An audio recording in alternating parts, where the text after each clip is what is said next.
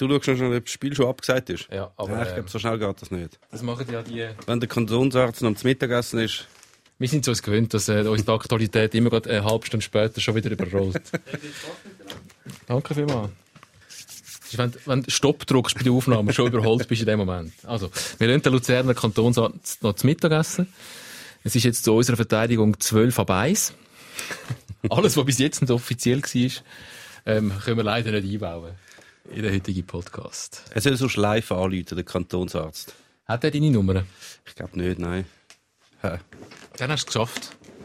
Wieso ist das gut? Wenn die Nummern von der Kantonsärzte, ja, das sind momentan die wichtigsten Personen überhaupt. oder? Also ich könnte vielleicht all die 100'000 Versicherungsvertreter anrufen, die mir immer anrufen und mir eine neue Krankenkasse antreten Vielleicht haben die die Nummer. Ich glaube, die gelten nicht. Da ist die Mannschaftsaufstellung vom Heimteam. Mit der Nummer 10, der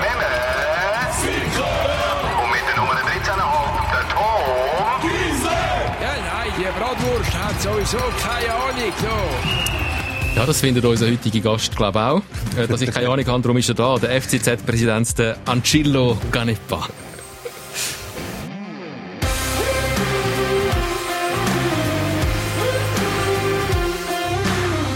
Fairerweise muss man sagen, er findet auch, dass du keine Ahnung hast, Meme. Äh, Nein, das stimmt nicht. Cillo Canepa. Präsident, Fan und Leserbrief, Leserbriefschreiber. ja, normalerweise nicht, aber äh, ich hatte müssen reagieren, als ich euch letzte Sendung zugelassen habe, dem E-Sports. Das hat mir gar nicht gepasst. Die Guido Berger, falls ihr die, äh, den Podcast nachhören, der Guido Berger, FCZ-Fan und E-Sport-Experte, der intensiv über E-Sport ähm, diskutiert hat mit uns. Ähm, vielleicht nur ganz kurz, ähm, ohne dass man jetzt die Sendung muss gehört haben, mit was bist du nicht einverstanden gewesen? Nein, ich finde einfach, dass man den Begriff E-Sports zu wenig klar definieren, oder? Man hat immer das Gefühl, ah, da geht es um Fußball. Aber E-Sports, vom, vom Begriff her, da geht es primär um Kriegsspiele, um Blut, Köpfe ab und solche Sachen, oder? Und das kann es ja nicht sein. Und Fußball, was ja gut ist, das ist vielleicht 5% von dem ganzen Volumen. Auch Maximal die, die. Zuschauerzahlen, die man da immer äh, erzählen tut und was weiß ich, da geht es um die Kriegsspiele. Und das ist meines Erachtens zu wenig klar kommuniziert worden. Ja, ich finde auch gut, dass, dass alle Beschwerden Mails, auch der FC Basel, wenn er findet, wir haben nicht ganz recht, sie schreiben immer alle Meme. Und ich finde, das kann man durchaus weiterhin so, so, so behalten. Also, Beschwerden bitte an Meme, Fanpost gerne an mich. Es ist wahrscheinlich aus dem Grund, dass ich finde, guten Tom, der weiß es halt einfach nicht Ja, besser. genau. Den muss man gar nicht schreiben. Aber der Sikora müsste es besser wissen. Ähm, ich finde es aber grundsätzlich ein gutes Thema, weil wir haben in diesem Podcast öppe ja schon über den FC Zürich geredet, auch, auch über den Gillo Canepa, der Präsident ist von dem Verein. Und das ist etwas, wo du ja ein bisschen gewohnt bist, jetzt am Beispiel von, der, von dem E-Sport, dass Menschen wie wir, äh, diskutieren, Meinungen vertreten zu Sachen, ähm, die dich betreffen, wo du eigentlich besser wüsstest, weil wir gar nicht drinstecken. Wie gehst du mit dem um? Äh, das ist eine ganz gute, äh, gute Frage. Oder? Ich habe jetzt auf, auf, aufgrund von dieser heutigen Se- Sendung bin ich schnell ins Internet und habe auch dich schnell gegoogelt, habe dich schnell gegoogelt. Und dann habe ich von dir einen Artikel gesehen aus dem 2016, wo wir abgestiegen sind, oder? Und dann ist auch Ganepa der äh, Hauptschuldige, der hat alles falsch gemacht und, und, nicht und, und. hauptschuldig, aber sicher gross mitschuldig. Ja, aber es ist, es ist natürlich schon so, oder? Äh, äh, Es es sind immer Haufen Hintergründe, die da passieren, Fakten, die da passieren. Und ich bin auch nicht der, der einfach alles nach außen tragen tut. Und dann ist es manchmal ein bisschen ärgerlich, wenn dann irgendwelche Kommentare kommen, wo einfach nur die Halbwahrheit äh, berücksichtigt wird, oder? Weil, wenn du die Insider-Information nicht hast, ist es schwierig, finde ich, etwas differenziert zu beurteilen. Und da müsste ich äh, bitten, die Journalisten, dass sie einfach manchmal ein bisschen vorsichtiger sind oder vielleicht noch mehr recherchieren oder vielleicht die betreffende Person auch mal fragen, du, los, wie ist jetzt das tatsächlich gewesen? Das wäre meine Bitte, aber ich bin jetzt genug lange dabei und äh, ja, ja, ich weiß, wie das funktioniert. Ist, ist natürlich auch schwierig, das muss man auch sagen. Weil es gibt ja viele Sachen, wo du zwar weißt und viele im Club wissen, wo aber nicht für die Öffentlichkeit bestimmt ist und man ja dann auch nicht rausgibt. Also dann, wenn man dann, wenn ihr mit etwas konfrontiert werdet, wo ihr findet, stimmt nicht, dann sagen ihr, ja, logischerweise, ja, ihr wisst halt nicht alles, ihr habt halt wie nicht alle Informationen, aber man kommt sie auch nicht über. Ja, es gibt so viele Geheimnissachen, wo es dann, Da- wo dann natürlich eben die- der Raum lässt, um ein bisschen spekulieren. Ja, das stimmt, aber es gibt natürlich auch intelligente Journalisten, die sagen, du los, ich will das und das schreiben, das und das kommentieren. Äh, stimmt das? Und dann kann ich vielleicht sagen, ja halt, das stimmt so mit Sicherheit nicht. Es gibt noch andere Fakten. Und dann kann man eher differenziert etwas mhm. beurteilen. Also von dort her sage ich, voran recherchieren, fragen, telefonieren. Äh, also ich nehme an, wenn es jemand persönlich betrifft, dann wird er schon irgendwo Auskunft geben. Aber das wie ist denn das grundsätzlich? Das ist ja, ja jede Person, die in der Öffentlichkeit steht, ähm, und das bin zum kleinen Teil sogar ich, dass Leute eine Meinung haben zu dem, was ich mache und, und die Meinung auch kundtun, ähm, damit damit muss, ich leben. Und jede Person, die ein bisschen in der Öffentlichkeit steht, muss damit leben, dass sie beurteilt wird. Es ist aber nie nicht so krass wie im Fußball. Weil alle eine Meinung haben, alle das Gefühl haben, sie können mitreden ähm, und zum Teil relativ vernichtend sind in ihrem Urteil über Sachen, wo wie Spielausgang, ähm, wenn der FC Zürich dreimal hintereinander verliert, heisst einfach, sie haben es dreimal hintereinander verloren. Die Gründe, die dazu geführt haben und die Gesamtphilosophie, die vielleicht dahinter steht, ähm, wird dann nicht berücksichtigt. Im Fußball ist das brutal. Wie gehst du damit um, dass das so ist? Also, äh, wir haben natürlich neu ja die Social Media, oder, wo sehr vieles anonym passieren tut. Das es verschärft sogar, das Ganze. Es gibt sogar einen Leserbrief in den Tageszeitungen, äh, wo dann unter falschem Namen schreiben tun. Mhm. Ich hatte mal so einen Fall gehabt, wo einer, wo einer schreibt im Leserbrief, wir haben den Match, glaub, knapp, äh, nicht gut, und dann schreibt er, ja, ja, Gott sei Dank hat der Schieds, äh, hat der Canepa das mal den Schiedsrichter nicht können bestechen. Ja. Steht in einer Tageszeitung als Leserbrief. Ja. Und das ist klar, da habe ich Straflage eingereicht, man mhm. hat den gefunden, dann hat man gemerkt, das ist ein, ein, ein Basler gewesen, äh, 60 und unter einem falschen Namen, und der ist dann auch verurteilt worden.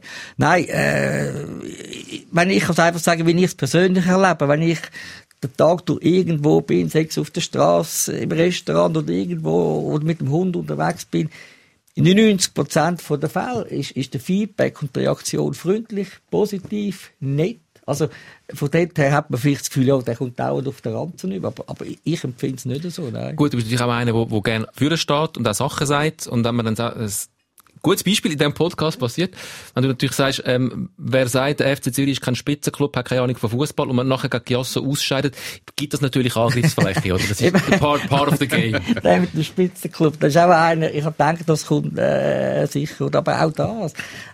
Man muss das ja aus dem Kontext sehen, wie ich das damals gesagt habe, oder? Man kann ja nicht einen Club beurteilen nur aufgrund von seiner momentanen Ranglistenposition sondern man muss ja gewisse Perioden anschauen. Und wenn ich jetzt vom FC Zürich rede, dann kann ich doch sagen, innerhalb von der letzten 10, 15 Jahre dreimal Meister, viermal Cup-Sieger, fünfmal Europa League, Gruppenphase, einmal Champions League, eine super gute Academy, Strukturen, die stabil sind. Also von dort her, so Gesamtbeurteilung, so meine ich das, dass der FC mhm. Zürich ein Spitzenclub ist. Aber das haut mir Logisch, aber logisch. Ja, das ist, ist, ja, ist, ja, ist, ist the name of the game, no ja. Aber hast du dann langsam so ein bisschen dicke Haut, dass du kannst sagen, look, das, ich muss nicht jedem mal noch anrufen und ja, sagen, hey, das ist ein Zeichen. Ja, Leute, ja. da, um Himmels Gottes Willen, das ist, da hätte man ja endlos Kenntnis und, und, und, äh, äh, vor allem, ich müsste ja die positiven Feedback da immer wieder, äh, nach außen kommentieren und das würde man mir dann wieder nicht glauben. Also nein, ist kein Problem. Wir können das gerade mal ein aktuelles Beispiel anschauen. Ähm, äh, der Ludovic Mania ist nach einer langen Zeit als Coach vom FC Zürich ähm, freigestellt worden und neu ist jetzt der Massimo Rizzo. Äh, Cheftrainer. Und der Massimo Rizzo, seit er da ist, hat er einfach drei Spiele gewonnen. Jetzt kann man sagen, ja, der Massimo Rizzo, super Entscheidung gewesen. Der Massimo Rizzo ist absolut richtig. Er hat es bewiesen, drei Spiele gewonnen. Ähm, on the long run, ähm, muss man es natürlich gesamtheitlicher anschauen. Und das haben wir auch schon besprochen da. Und der Meme ist einer, der, der auch ein bisschen vertritt, wo auch der Ludovic Magna in Schutz nimmt dann. Weil der Ludovic Magna ja viel erreicht hat, äh, junge Spieler eingebunden hat in die Mannschaft, wo der FC Zürich dann zum Teil jetzt gerade in letzter Zeit auch wieder hat können verkaufen. Also so gesehen hat der Ludovic Magnier nicht so einen schlechten Job gemacht. Trotzdem wirst du halt als Fußballclub immer an der Tabelle gemessen. Ja, einerseits ist es äh, Tabelle, aber äh, ich bin froh, dass du die Einstellung auch hast, weil wir sind nicht die, die einfach sofort, wenn es mal nicht so läuft, gerade den Trainer entlöhnt. Und man muss auch begreifen, wir haben auch äh, eine persönliche Beziehung zu den, zu diesen Trainern. Und da gehst du einfach an und sagst, okay, weg. Vielleicht in anderen Clubs passiert das. Ich, aber kommen so ein paar Clubs in den Sinn, wo das durchaus Das ist vielleicht, aber, aber bei uns wirklich nicht. Und wir probieren dann immer wieder äh, den Weg neu zu definieren, zu besprechen, äh, zu reden und hoffen, dass, dass der nächste Schritt dann äh, gleich kommt. Es gibt dann aber ein anderes Thema und das ist jetzt einfach bei uns so passiert, dass der Trainer irgendwann irgendwo vielleicht die Mannschaft ein bisschen verlieren tut. Oder? Und dann, dann muss reagieren. Wie merkt man das als Präsident? Das heisst immer, der, Mann, der Trainer erreicht die Mannschaft nicht mehr. Das finde Ja, ich ist auch so eine also- Floskelnamik. Also es ist, es ist nicht so, dass jetzt irgendwelche Spieler zu mir gekommen sind. Das, das geht bei mir nicht. Oder dass einer kommt, sich über den Trainer go, go, go, go, go beklagen. Das gibt es nicht. Sondern es gibt auch Hierarchie. Wenn etwas ist, geht man zum Trainer, dann gehst du zum Sportchef und dann allenfalls zum, zum Präsidenten. Wahrscheinlich bespricht, auch noch, oder? genau, dann bespricht man das aber miteinander. Nein, man hat es natürlich schon gesehen, in diesen Spielen, Jasso, dann, dann auch Lausanne, wo die Mannschaft eigentlich nicht mehr das, den, den Matchplan, den man hatte, probiert hat umzusetzen. 0 zu 4 verloren haben. Ja, ist, ist nicht schön gewesen. Aber eben, dann schaust du dann schlussendlich schon irgendwann mal dann auf das Resultat. Und hätte man natür- ja. gegen Lausanne 2-1 gewonnen, wäre es anders gewesen als nach einer 0 zu 4 Niederlage. Ja, natürlich. Aber ich muss auch sagen, ich bin am Montag nach dem Match mit den Leuten zusammengeguckt und die Leute haben auch gesagt, du los, ich glaube, es ist Zeit, die Mannschaft braucht neue Impuls. Aber ist dann auch, ist dann mehr der Druck, weil du kannst ja dann schlussendlich auch eine Rechnung machen. Du kannst sagen, okay, der Ludo hat jetzt unsere Mannschaft so trainiert, vielleicht in der Tabelle nicht so gut dargestanden, aber hey, er hat die Spieler so formiert, dass ich sie auch können, einen, einen Sohm und einen Rüeg, dass er die haben können gut verkaufen. Machst du dann auch irgendwann eine Rechnung? Was ist mir wichtiger? Vierte sein oder Geld bekommen Nein, die die? Rechnungen so macht man natürlich nicht. Und am Schluss geht es schon auch um den sportlichen Erfolg. Wir sind ja ambitioniert. Wir wollen, wir wollen, wir wollen gewinnen, wir wollen Punkte holen, wir wollen uns wieder für Europa äh, qualifizieren. Und für das brauchst du natürlich eine Mannschaft, die einfach funktioniert, wo, wo wirklich noch 100% das probiert umzusetzen, was der Trainer äh, machen will. Und ja, ähm, der Leute, nochmal, ich, ich, ich kann nur das Beste über ihn, ihn, ihn sagen. Das Einzige, was vielleicht ein bisschen das Problem war, dass er relativ natürlich stur an seiner Spielphilosophie festgehalten hat. Oder? Und wir haben ja letztes Saison relativ viel Goal bekommen. Ja. Kann man so sagen. Also da wäre wirklich vielleicht Spielphilosophie, Stabilität, defensiv, wäre vielleicht wichtig gewesen, dass man das mal ein bisschen ein bisschen äh, würde forcieren und vielleicht weniger das permanente probieren, Spielen von hinten raus, oder, einfach extrem äh, riskant ist. Jetzt heisst es von dir auch immer, du bist der grösste Fan von deinem Verein. Ähm, es gibt die, die legen dir das positiv aus. Und es gibt die, die sagen, das ist eigentlich das Problem, dass der Gilo Canepa und Telion Canepa, seine Frau gerade auch, einfach fast zu fest Fans sind. Jetzt kann man dir, glaube nicht absprechen, dass du kannst rechnen. Äh, das hast du in deinem ganzen Berufsleben, glaube äh, genug bewiesen, dass du kannst rechnen. Ähm, aber hast du die beiden äh, Gillos in dir, die gegeneinander kämpfen? Der eine, der einfach rechnet und sagt, ähm, es muss halt am Schluss auch aufgehen, und der Fan. Also das ist eben so eine, so eine, so, so eine für mich undifferenzierte Beurteilung. Er ist Fan und das geht doch nicht. Sorry, wenn du nicht Fan bist vom, vom, vom Radio, dann hast du den falschen Job. Oder wenn du nicht Fan bist von, deinem, von, deinem, von deiner Zeitung, vom, vom 12, dann bist du der falsche äh, Chefredakteur. Logisch, ja. Also von dort her, Fan ist für mich, dass man mit Herzblut, mit, mit Enthusiasmus äh, so äh, die Funktion hat und natürlich die Institution, die man vertreten tut, dass man die auch liebt und gern hat. Also wenn man das Gefühl hat, nur weil man Fan ist, dass dann äh, das Hirn nicht mehr funktioniert, das ist eine falsche, äh, falsche Annahme. Es gibt ja nüchternere Lösungen. Es gibt auch Fußballclubs, die haben irgendeinen Präsidenten oder einen CEO, der jetzt nicht in erster Linie Fan ist, sondern vielleicht halt einfach ein guter Unternehmer oder einer, der das gut kann führen kann, der aber keinen jetzt grossartigen Bezug zum Fußball hat. Wir haben doch den Stefan Niedermeyer da gehabt, der bei IB war. Der ist jetzt auch nicht der grösste Fußballfan von der Welt. Der war. CEO bei IB, ja. Und er war CEO. Gewesen. Das funktioniert ja schon auch. Wahrscheinlich Ja, musst du das, das kann Sachen- sicher auch funktionieren, aber dann musst du die entsprechende Struktur haben, musst auch die entsprechenden Mitarbeiter drauf Mhm. machen. Aber was mir dann eben fehlt, bei, bei solchen Chefs und CEOs, ist irgendwo Empathie, Sozialkompetenz, positive Ausstrahlung. Und das ist nicht nur im Fußball äh, so, sondern das betrifft auch viele Wirtschaftsunternehmen, oder? Also auch grosse Konzerne. Und es gibt Konzerne meines Erachtens, da kannst du einen Hödöpfelsack vorne anstellen und das funktioniert genau gleich oder vielleicht sogar noch besser, weil sehr vieles, was geschaffen und geleistet wird, ist auf der zweiten, dritten und vierten Ebene. Darum ist für mich wichtig, dass der zu oberst oben eine Ausstrahlung hat und auf die Leute kann eingehen und, und ja, einfach eine positive Ausstrahlung hat. Ich finde das extrem wichtig. Komm, wir reden mal über Aktualität. Ich wollte dem Thema nicht zu äh, viel Platz geben, weil wir haben doch regelmäßig auch darüber diskutiert, äh, um die finanzielle Situation von der Schweizer Super League und auch Challenge League Clubs. Wir wissen, es steht nicht rosig, wir wissen, es ist eine sehr schwierige Situation, gerade jetzt auch, wo man hat wieder dürfen Zuschauer ähm, ins Stadion lassen, etwa drei Wochen oder zwei, und, und jetzt wieder nicht mehr. Wir haben auch schon über die Kredit vom Bund geredet, wo an dieser Stelle wir auch schon bewertet haben, als zum Teil äh, ein bisschen absurde Bedingungen, die daran geknüpft worden sind. Eine Nicht davon nur ist, absurd. ziemlich absurd. Eine davon war, dass äh, alle Clubs ähm, solidarisch füreinander haften. Die Bedingung hat man jetzt gestrichen. Ähm, die Kredite sind nach wie vor gesprochen, nach wie vor, glaube ich, noch nicht ausgezahlt. Kannst du uns auf den neuesten Stand bringen? Wie steht es da und wie fest sind ihr als Clubs untereinander in der Diskussion verbunden, dass ihr gemeinsam könnt auftreten gegenüber dem Bund? Also das, was das gemeinsame Auftreten läuft natürlich über die Liga, über das Komitee, also das Führungsgremium von, von, von der Liga. Gewisse Sachen sind natürlich mit den Clubs im Rahmen von Versammlungen, Sitzungen abgesprochen worden, aber Gespräche äh, geführt hat äh, das Komitee. Also ich bin teilweise dann auch, auch, auch dabei gewesen. Stand der Dinge ist ja so, dass jetzt Clubs am Vorbereiten sind von den Unterlagen. Sie müssen Unterlagen eingeben, äh, Zahlen, Finanzen und, und, und, und.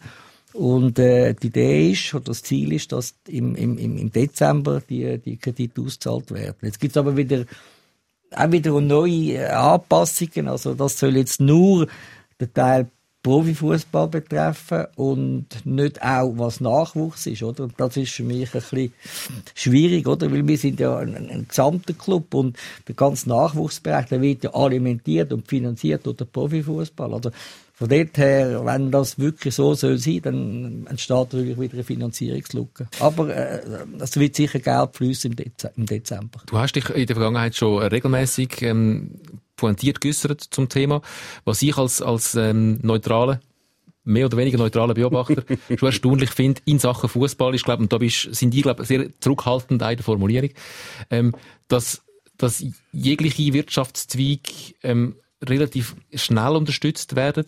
Beim Fußball heisst es immer, ja, ja, da müssen wir aufpassen, da haben wir ganz genau wissen, was Geld angeht. Enfant perdu, Zahlungen sind gar kein Thema gewesen, sehr lang, sondern nur Kredit und die müssen dann zurückzahlen. Und, und unter diesen und diesen und diesen Bedingungen. Äh, vielleicht nochmal schnell, was hat der Fußball für das Problem, äh, image-technisch, und wie kann er es lösen? Dass die Öffentlichkeit äh, eher noch bereit ist, auch einen Fußball zu unterstützen, genau wie es andere Wirtschaftszweige eben auch haben wir ja eben auch da natürlich schon besprochen, ja. aber es ist natürlich schon, dass, dass, dass du hast es eigentlich schon gesagt, image-technisch ist der Fußball halt einfach weit hinter all den anderen äh, Branchen, die jetzt Unterstützung überkommen, ohne dass es ein grosses Tam-Tam gibt. Und das ist halt der, das Image, das der Fußball hat, äh, spiegelt, also das bricht sich dann ab auf den Schweizer Fußball, obwohl das eigentlich nichts zu tun hat mit dem Image, das der Fußball sonst hat, mit den Neymar Millionen-Transfers, weiß nicht was für Alabas, seine Kaltforderungen und so, was, was alles so extrem weit weg ist vom Schweizer Fußball.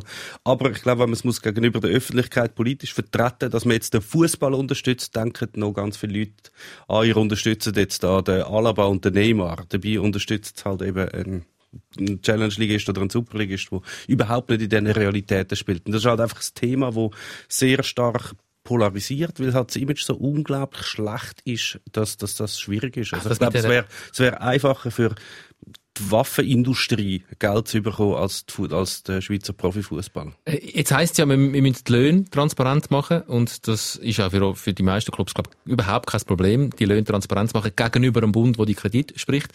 Müsste man nicht vielleicht auch noch ein bisschen mehr Transparenz äh, schaffen gegenüber einer Öffentlichkeit, damit die mal checken, aha, die Spieler, die verdienen gar nicht alle 15 Millionen beim FC Zürich. Also gut, wir haben das ja bereits öffentlich gemacht von der Liga aus. Wir haben ja die Durchschnittslöhne berechnet mhm. von der Challenge League und von der, von der Super League. League. Und Durchschnittslöhne bei der, bei der Super League sind irgendeinem Vorbehalten 12.000 irgendetwas äh, pro Monat. Und bei der Challenge League ist es 5 oder 6.000 Franken. Also allein nur schon die Zahlen beweisen ja das, mhm. was du sagst. In der Schweiz sind wir weit, weit weg von dem, was man da immer äh, hören tut. Und vom Image her, ja, äh, äh Fußball ist halt derart präsent. Und äh, wenn irgendetwas wieder passiert, es gibt immer wieder irgendetwas, dann ist das so von der Öffentlichkeit, mhm. dass du ein bisschen das Image ein bisschen, ein bisschen, ein bisschen, ein bisschen verschlechtern. Und äh, ich, ich finde, es hat ein bisschen besser. Die letzten paar Monate hat es ein bisschen bessert. Ich glaube, die Leute haben jetzt eher auch ein bisschen Verständnis dafür, dass wir eben im Profifußball nicht nur Profifußball betreiben, sondern eben sehr viel machen im, im Nachwuchsbereich, im Frauenfußball, dann Integration, alle die Themen, wo man schon x-mal äh, darauf aufmerksam gemacht hat, das kommt langsam, das kommt langsam an und ich glaube schon, dass wir da ein bisschen mehr Unterstützung haben und darf nicht vergessen, ich habe jetzt gerade vor ein paar Tagen äh, Statistik äh, gelesen, es gibt in der Schweiz zweieinhalb Millionen fußballaffine Leute, zweieinhalb Millionen. Also das ist eine riesige Menge an Leuten.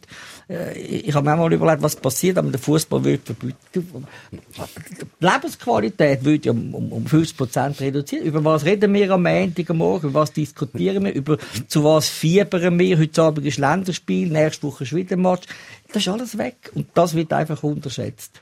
Auf jeden Fall. Heute Abend ist vielleicht Länderspiel, wir wissen es Ja, noch nicht. Stand Ich jetzt. finde ich find's schön, dass du so optimistisch bist, dass, dass das irgendwann ankommt, jetzt so nach dem, so steht der Tropfen hüllt den Stein, dass das wirklich ankommt. Ich bin da noch skeptisch. Ich glaube, die, die jetzt finden, Fußballer sind alles verwöhnte Millionäre, werden das auch noch nach 150 Medienberichten und Offenlegung von Löhnen und so immer noch finden. Ja, Aber nur vielleicht schnell, nur schnell etwas. Dass, dass das Image vom Fußball ein bisschen besser geworden ist, hat für mich die Abstimmung gezeigt, das Referendum vom, vom äh, Stadion, neue Stadion, wo wir da bauen tun. Vielleicht, Ja, sech- irgendwann. Nein, das bauen wir. 60 Prozent Zustimmung. Also für mich ist das psychologisch extrem erfreulich gewesen. Also mehr, als dass man bei der ersten Abstimmung hatte. Also die Unterstützung ist, ist, ist schon da. Vielleicht Vielleicht das- gibt's ja nochmal eine, Abstimmung, eine Abstimmung, da können wir so nochmal gibt steigern. keine Garantiert Abstimmung. Nein.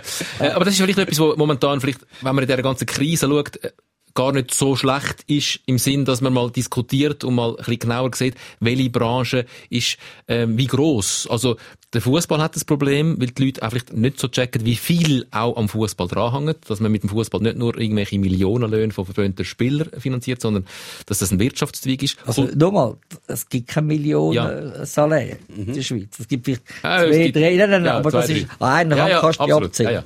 Aber äh, die Kultur hat ja momentan den gleichen Kampf, den sie kämpfen. Ähm, der Seven ist jetzt gerade äh, gestanden, wo auch gerade äh, vor ein paar Wochen noch bei uns war.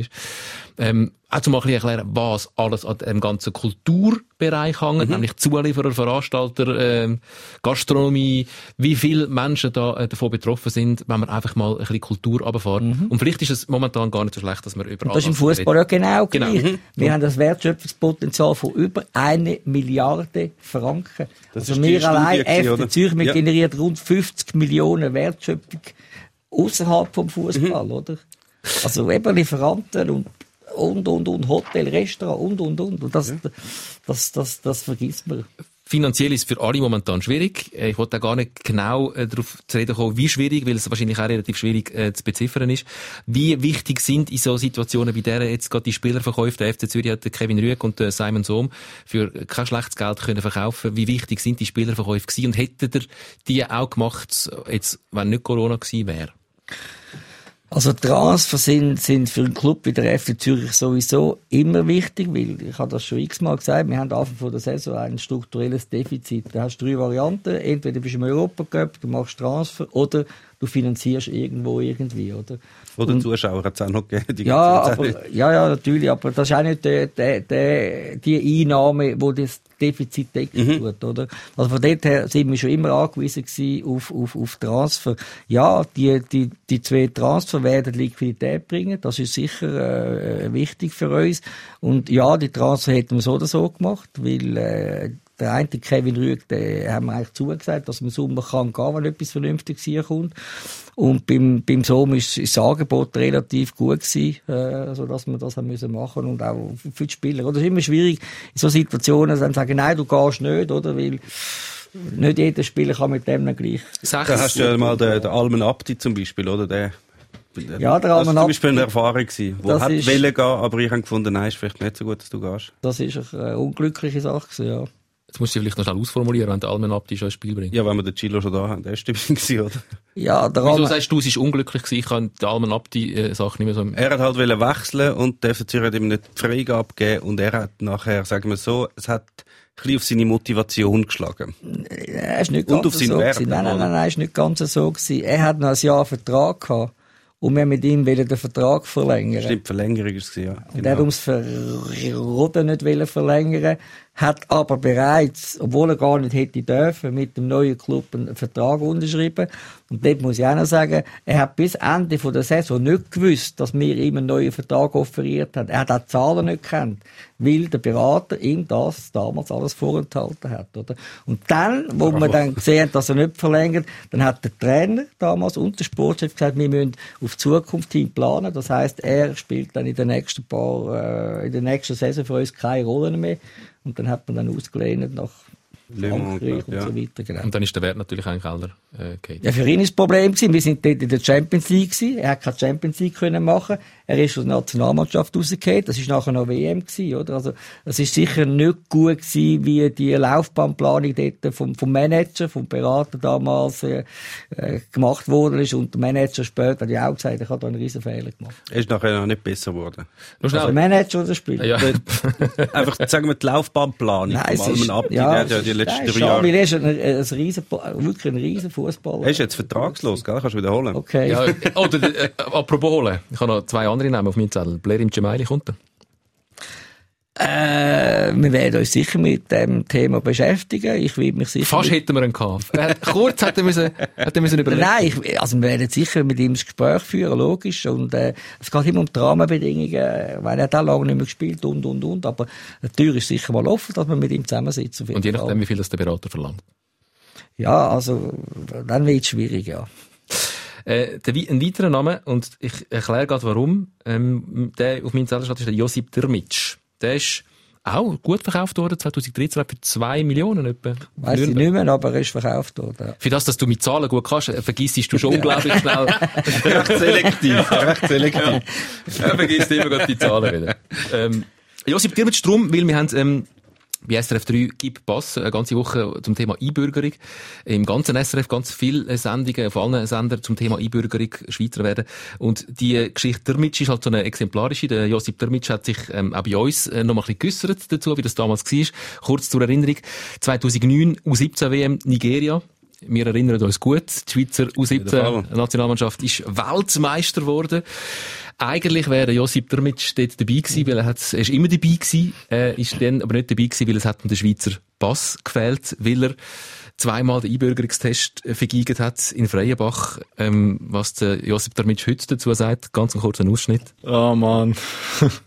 ja, alle guten Dinge sind drei. Total. Ja, vor allem im, beim Einbürgerungstest. Speziell, streng. Und ähm, ja, ich habe, glaube für viele Schlagzeilen gesorgt. Am Ende hat es dann geklappt und dann habe ich meinen roten Pass bekommen. Und jetzt bin ich überglücklich und happy und bin eigentlich auch ein stolzer Besitzer von dem Pass. Leider spät für die U17 WM. Du bist äh, sein Präsident gewesen damals, magst du dich noch erinnern? Ja, natürlich. Also erstmal, Josi, ich bin ganz ein toller Typ, ganz ein guter Typ, tolle Familie, also wirklich, äh, wir haben ein super gutes Verhältnis gehabt.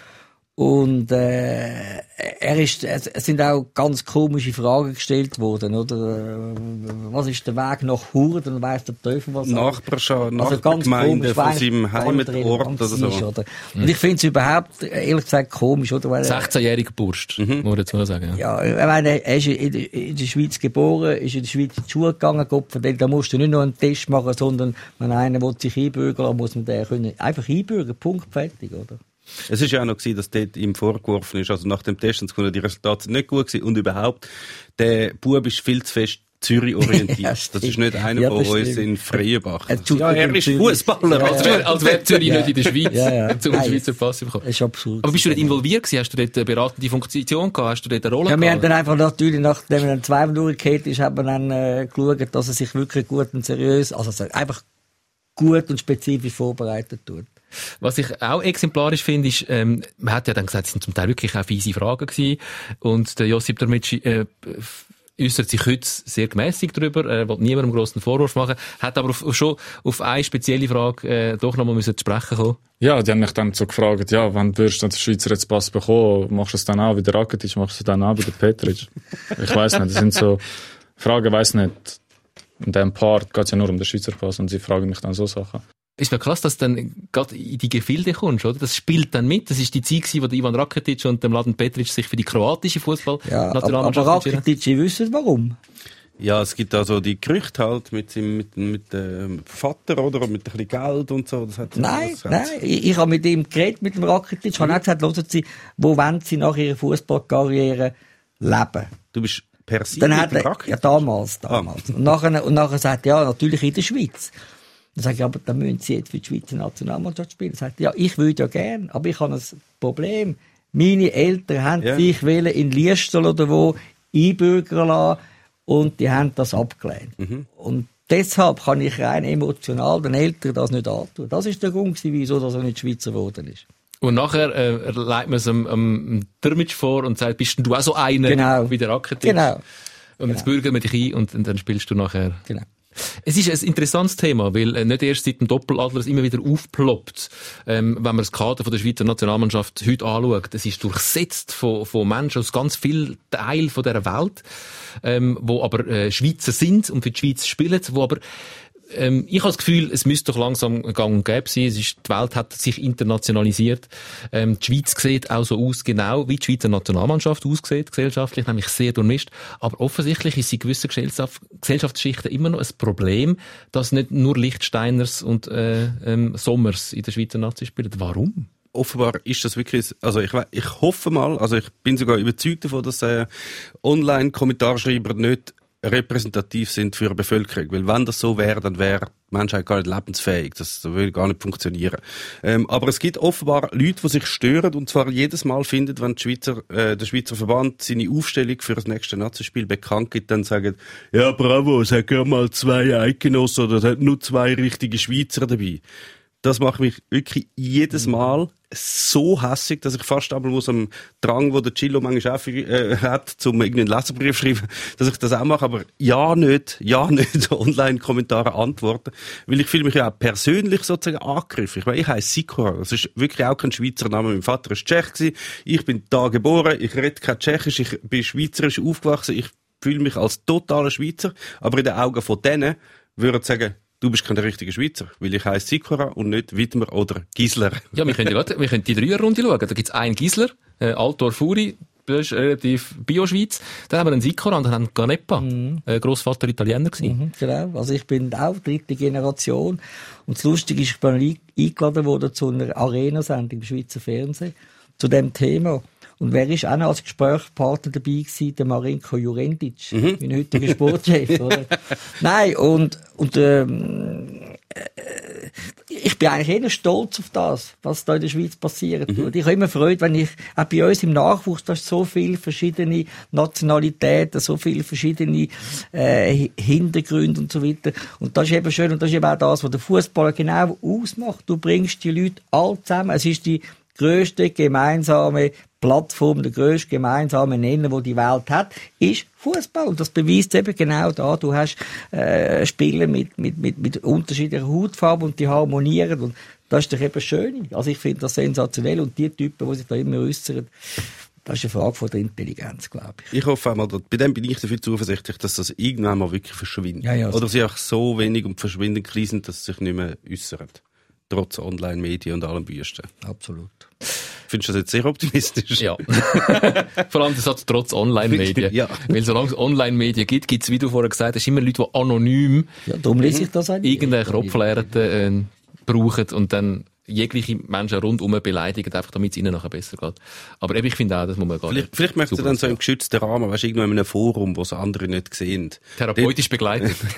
Nein, so. Ja, Küde, jetzt sag, jetzt, sag mal Eidgenoss, jetzt sag nochmal Eidgenoss, ja, und jetzt geht's dir besser, Küde. Nein, in diesen Foren kann man sich ja dann, können sie sich dann austauschen. Reden wir über die aktuelle Nazi. Ähm, wir haben es schon angetönt, wir wissen noch nicht genau. Ja, mal schauen. Spielen, spielen die Ukrainer. Können's? Die haben ja ähm, immer nochmal und nochmal und nochmal Corona. Nein, noch keine News. Viertel vor zwei, wir wissen es noch nicht. Ähm, ob die Ukraine spielt heute gegen die Schweiz in dieser Nations League, können wir mal grundsätzlich die Saison von der Schweizer Nazi anschauen, weil sie geht ja zu Ende, weil wenn sie nicht spielen, wird es dann wahrscheinlich ein Vorfall, ein Vorfall-Sieg äh, sein, immerhin. Wir haben auch schon über die Ergebniskrise geredet, die immer äh, urstilisiert wird, wo ich, ich habe es auch schon gesagt, ein bisschen lächerlich finde, weil ich finde, die Schweizer Fußballnationalmannschaft spielt ähm, äh, recht einen geilen Fußball in einem Jahr, wo es um nichts geht. Es mhm. geht ja um nichts. Wie erlebst du, Gillo, äh, die Schweizer Nationalmannschaft in dem Ergebniskrisenjahr 2020? Gut, ich, ich bin natürlich auch teilweise schon näher dabei gewesen. Ich bin ja teilweise äh, so in der offiziellen Delegation zwei, drei Mal mit der Nationalmannschaft unterwegs gewesen. Und erstmal hat mich äh, wirklich sehr beeindruckt äh, die Stimmung, das Klima der Nationalmannschaft, wie die, wie die Leute miteinander umgehen, auch mit dem Trainerstab. Also das ist wie in einer, in einer, in einer gut funktionierenden Clubmannschaft. Also wirklich da äh, äh, ein Chapeau. Und von der, von der Resultat, hey, wir haben gegen Deutschland gespielt, wir haben gegen Spanien gespielt, das ist nicht Andorra oder, oder Malta.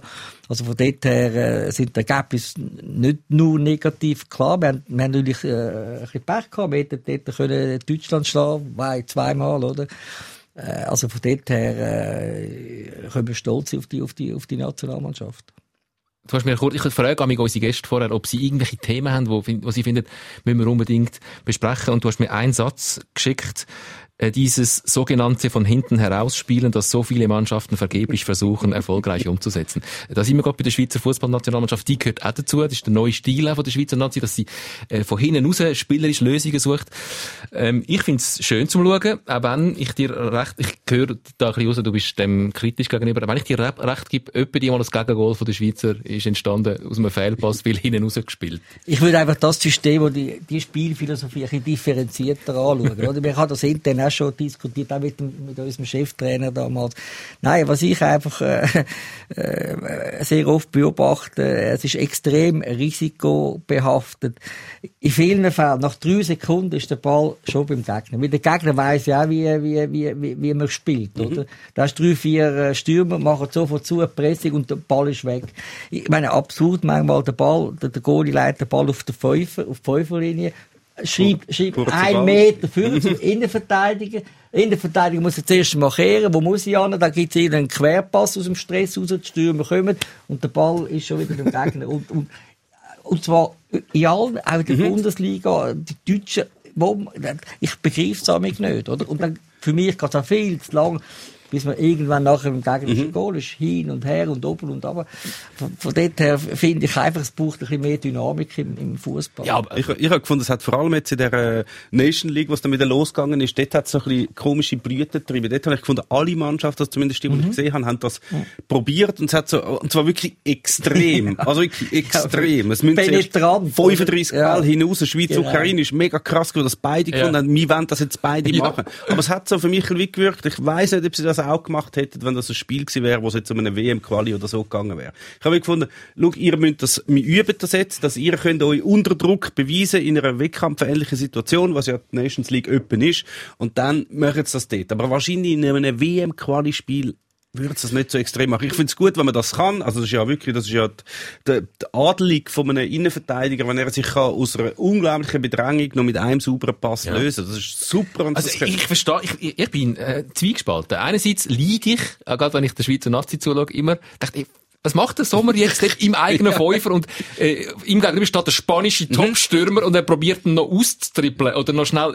Also es ist einfach ähm, nervenaufreibend. Gleichzeitig aber, wenn sie es dann schaffen, und sie schaffen es doch mhm. recht oft, mhm. ist es auch unglaublich schön zum Spielen. Und das ist es spielerische Lösungen suchen statt dem Kick and Rush. Das ist Kick and Rush. Nein, man hat auch früher einen schönen Fußball gehabt. Man muss relativ schnell mal in die Zone 2 kommen, also im Bereich Mittelfeld. Das ist ja das Ziel. Was nützt sie das, wenn im eigenen äh, äh Ding immer hin und her schieben tust? Goal ist, ist auf der anderen Seite. Und was du vorhin gesagt hast, ja, im, im Nachwuchsfußball, im Juniorenfußball, da tut man das wirklich mhm. pflegen und machen und tun. Das alle können, ja. Aber nachher, schau mal Bundesliga, ja. in der Bundesliga machen es auch.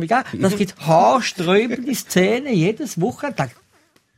Und dann ist auch noch wichtig, dass der Goalie gewisses Maß an Spielintelligenz mhm. hat, dass der Goalie natürlich merkt, jetzt gib ihm und jetzt gib ihm gescheiter nicht, weil hinten stehen zwei, zwei Stürmer, die sofort am Attackieren sind. Ja. Und da hat auch nicht jeder Goalie im Griff. Oder? Wir sind auf jeden Fall froh, dass nicht mehr der Marco Pascolo bei uns steht. ja. Es braucht einfach neue Qualität. Aber es hat sich halt auch so, so die, die Zone 2 im Mittelfeld. Mittlerweile ist es halt einfach so, dass alle viel höher ja. Das heisst, das, was vorher Zone 2 war, ist jetzt eigentlich erst Zone ja. 1, weil dort stehen schon alle. Und wenn die kannst überwinden, dann hast du eine saubere, schnelle voilà. Konter. Aber für das musst du natürlich, also musst du zuerst mal gehen. Aber es ist also, wenn der Gegner mit vier Stürmen presst, ja, ja. dann haben die ja viele Stürmer relativ nah bei uns im Goal. Wenn wir die können spielerisch überwinden, dann ist es Du kannst spielerisch eben nicht überwinden. In den meisten Fällen funktioniert das nicht. Manchmal geht's nicht. Geht, wenn du dann den Zuckerball hast. Ähm, aber es ist hoch, es ist hoch riskant. Nicht der Fabian Scher. der macht immer den Diagonal. Ja, gut. Das ist souverän. Grossartiger Spieler, aber äh, etwa die mal ich meine, einmal pro Spiel. Die Mannschaft, der Gegner sich ein bisschen zurück äh, positioniert, dann, dann kannst du anfangen. Mhm. Aber nicht, wenn der ganze Gegner schon in deiner Platzhälfte ist, dann musst du, also sorry, dann kannst du den Ball als Ausgang geben, dann, dann bist du gleich oder? Wir haben noch nie, Tom, so lange richtig über Fußball geredet in diesem Podcast. Wir hören sofort wieder auf. Sonst verglauern wir äh, die Niki, die uns am Empfang bei uns, wo, uns, wo dich empfangen hat, auch, wo mir gesagt hat, sie lässt uns äh, jede Woche, sie hat zwar keine Ahnung von Fußball, aber sie es trotzdem gern. Da, so Sachen gehört Niki, glaube ich, nicht gern.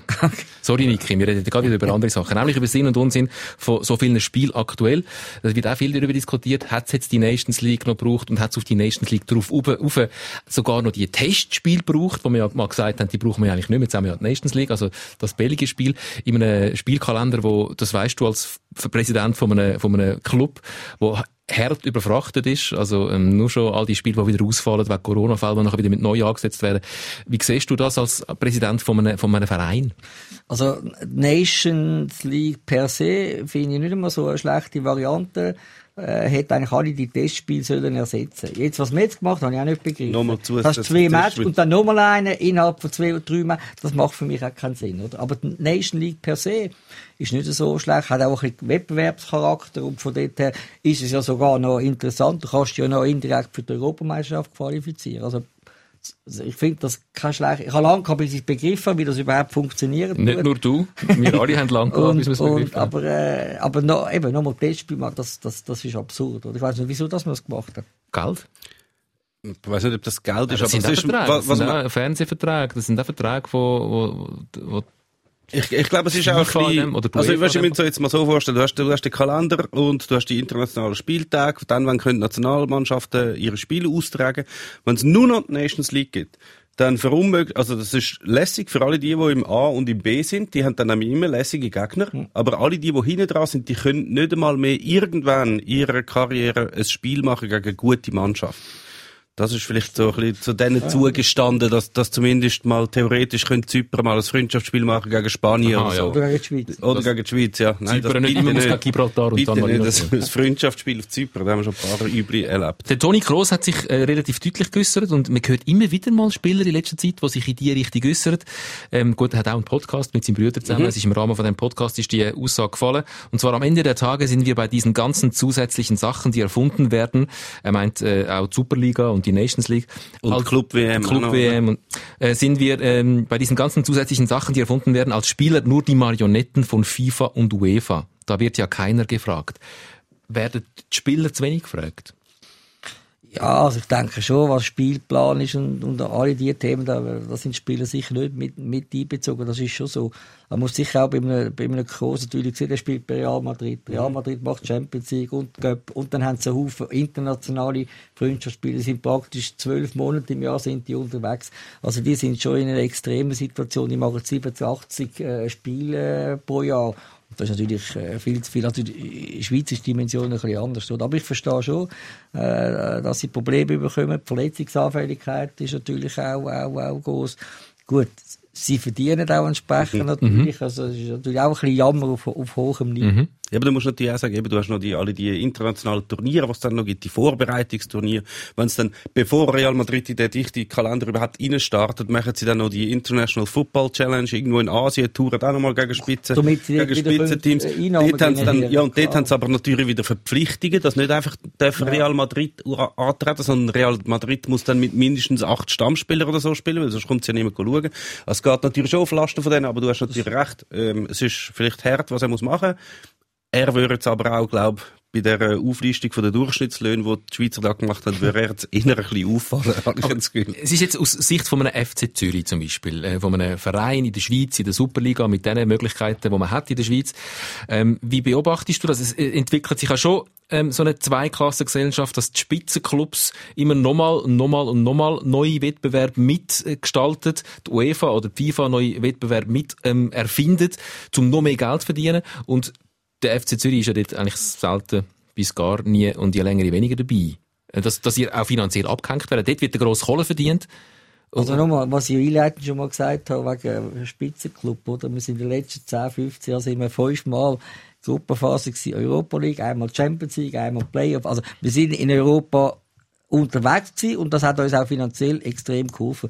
Aber das ist völlig recht. Ich meine nicht der FC Zürich, sondern der FC, der FC Basel meine ich genauso und die Young Boys meine ich genauso.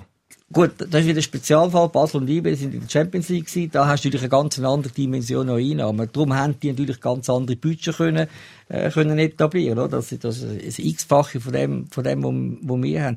Aber du hast recht, was jetzt passiert mit dieser sogenannten Reform, das ist äh, für uns, für die Schweizer Club, äh, ein, ein riesen Problem, äh, weil allein nur schon sich qualifizieren für die Europa League wird extrem schwierig. Kann nur noch der Meister. Nur der Meister. Äh, gut, du kannst noch Champions League kommen, aber das ist theoretisch, Ja, ja. theoretisch, aber das ist praktisch fast nicht mehr möglich. Jetzt gibt's ja die dritte Liga, die, die Conference League, Mhm. oder? Und das ist unser Ziel wahrscheinlich und, und wie finanziell das ausgestattet ist, weiß ich im Moment nicht. Aber ich bin auch schon an diesen europäischen äh, Meetings von den grossen Clubs dabei gewesen, wo man über das diskutiert hat.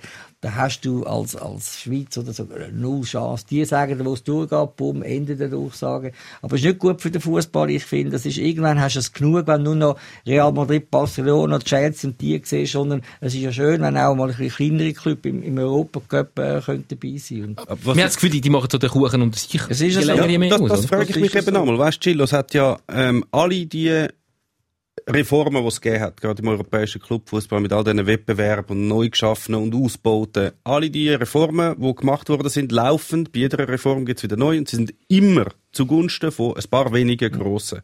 Jetzt ist das Ganze doch zumindest auf dem Papier eine demokratische Versammlung in dem, in der, wo, wo, wo die UEFA ja eigentlich entscheidet. Dort hat es nur wenige, die profitieren, aber offenbar findet das eine Mehrheit, dass alle finden, okay, cool, ja, sind wir dabei. Das Problem ist bei der UEFA, das sind verschiedene Kommissionen. Ja, ja. Und diese Kommissionen sind genau wieder die ganz grossen Clubs. Aber die geben ja nur Empfehlungen.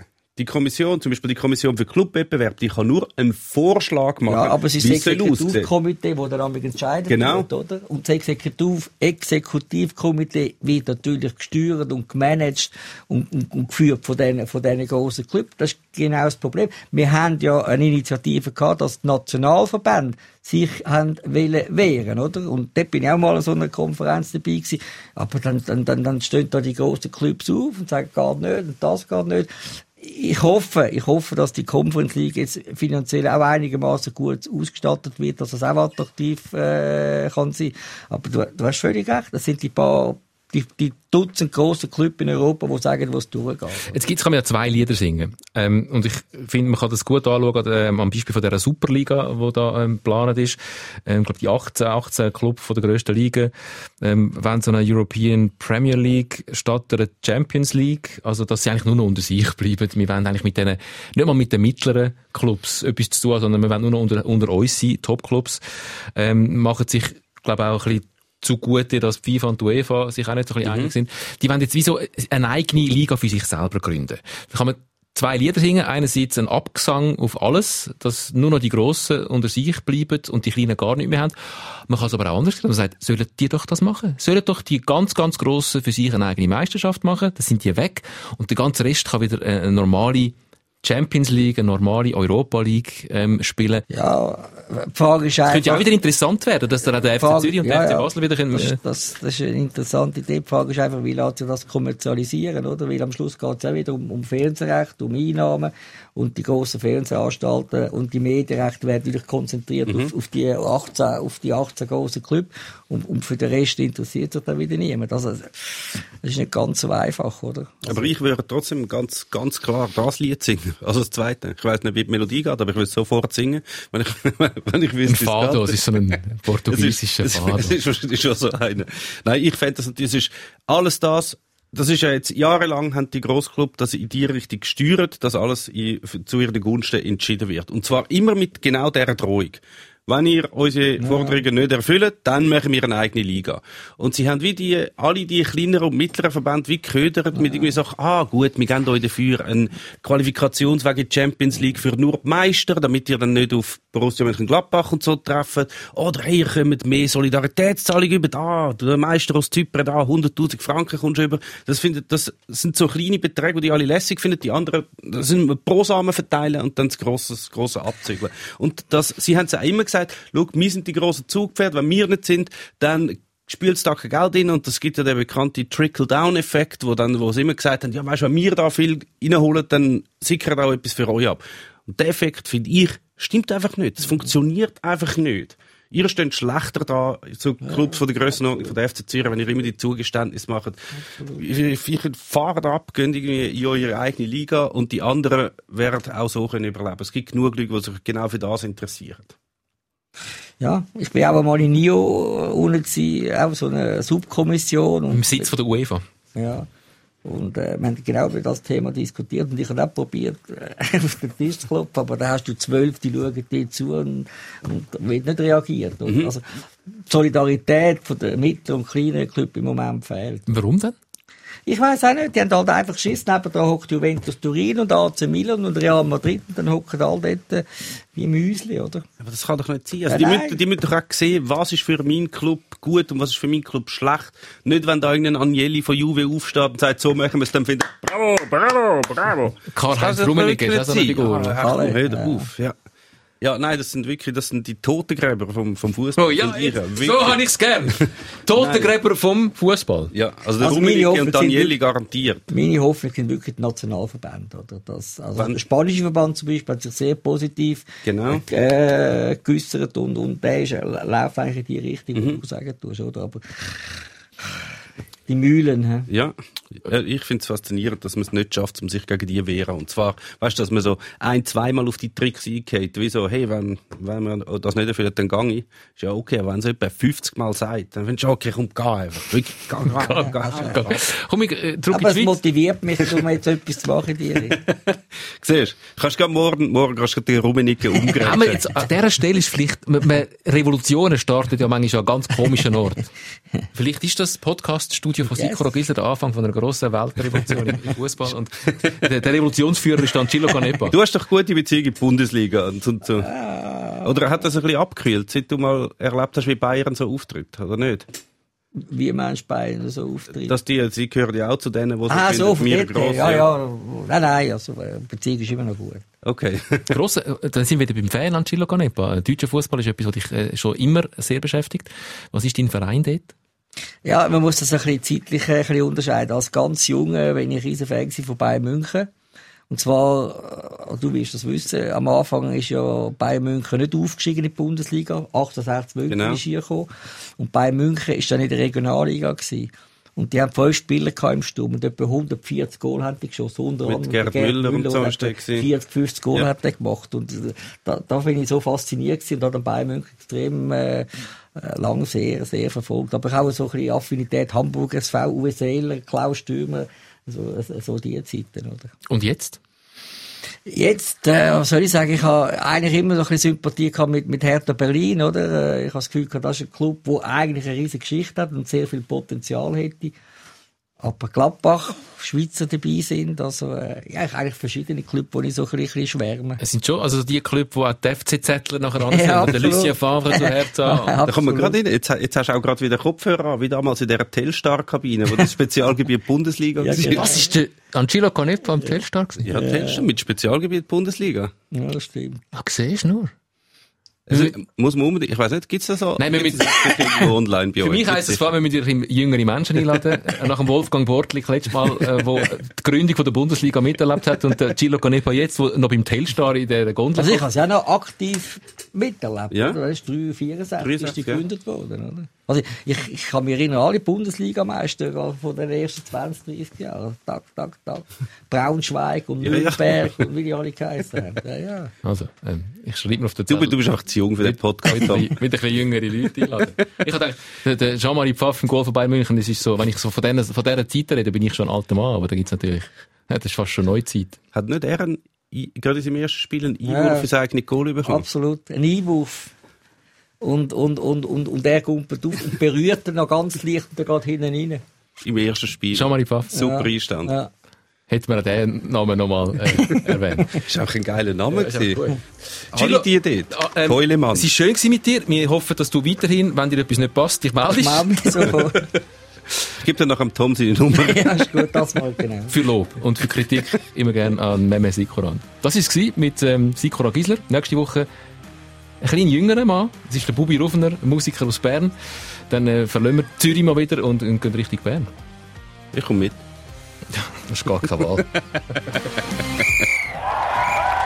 für den Besuch. Wir hoffen, ihr seid auch das nächste Mal wieder dabei. Sikora Gisler, der Fußball-Podcast.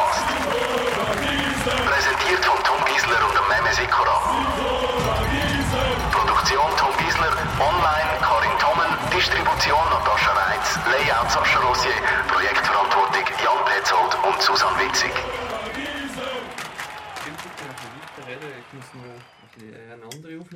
Dann bitte noch ein bisschen weiterreden. Wir müssen noch ein bisschen weiterreden. Ja, sehr gerne, bitte. Ah, einfach so, dass du ein bisschen Aufnahmematerial Jetzt habe ich es endlich mal geschafft, dass der, dass der Meme Sikora so ein bisschen pünktlich ähm, dann fertig ist mit dem, was er will sagen Ah, sind wir schon fertig? Jetzt kommt der Urs aus dem Hintergrund und sagt, bitte noch ein bisschen weiterreden. Das ist einfach nicht die Lösung, Urs.